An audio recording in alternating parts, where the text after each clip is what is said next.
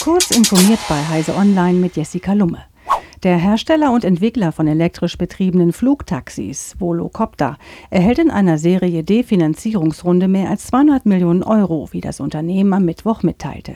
Das Geld soll in den Zulassungsprozess des VoloCity, dem elektrischen Flugtaxi für den urbanen Raum, fließen. Außerdem sollen die Mittel dazu genutzt werden, erste kommerzielle Flugstrecken zu eröffnen. Volocopter will in großen Metropolen einen Flugtaxi-Service aufbauen. Erste Flüge hatte der Hersteller bereits in Helsinki, in Stuttgart Stuttgart und Marina Bay in Singapur durchgeführt. Die neueste Ausgabe der Programmiersprachenrangliste von Red Monk verzeichnet viel Bewegung. Während JavaScript unangefochten weiterhin Platz 1 einnimmt, konnte Python sich auf Platz 2 behaupten, dicht gefolgt von Java.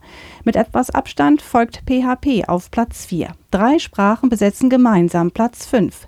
C Sharp, C und CSS. Mit deutlichem Abstand folgen TypeScript und Ruby, die fast gleich aufliegen. Platz 10 hat C inne.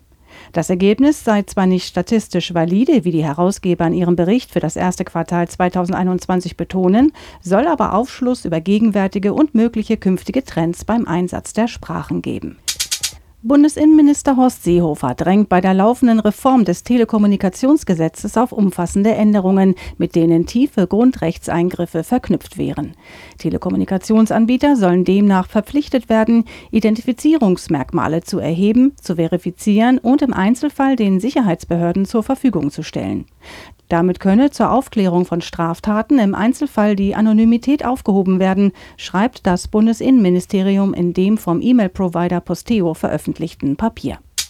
In etwa einer Milliarde Jahren wird die Sonne dafür sorgen, dass die Atmosphäre unserer Erde in vergleichsweise kurzer Zeit fast allen Sauerstoff verlieren wird.